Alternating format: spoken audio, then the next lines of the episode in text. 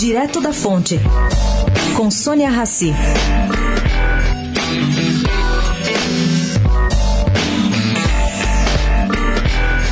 O prejuízo causado por Maurício Ferro, cunhado de Marcelo Odebrecht, pode ter ido além dos supostos desvios financeiros para contas de bancos no exterior, dos quais é acusado.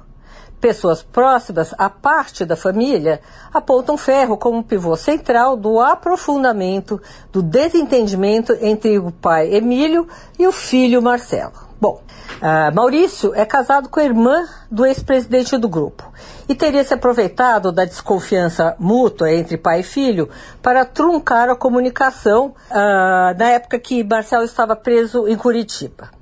O diretor jurídico trabalhou como advogado de Marcelo e teria informado a Marcelo que Emílio não queria o acordo de delação premiada e a Emílio que Marcelo rejeitava a hipótese de ter um acordo de delação premiada. O motivo? Estaria interessado em retardar ou mesmo evitar o acordo. Fonte próxima a Ferro, entretanto, diz que essa hipótese não é factível e explica. Visitavam Marcelo da prisão, parentes e advogados que também poderiam ser interlocutores entre Emílio e Marcelo e desfazer qualquer tipo de manipulação.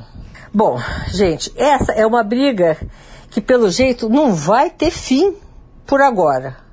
Hoje, a CPI do BNDES ouve Maurício Ferro e Emílio Odebrecht a sessão de Emílio será reservada.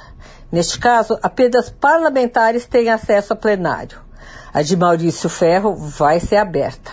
Vai dar confusão. Sônia Raci, direto da fonte para a Rádio Eldorado.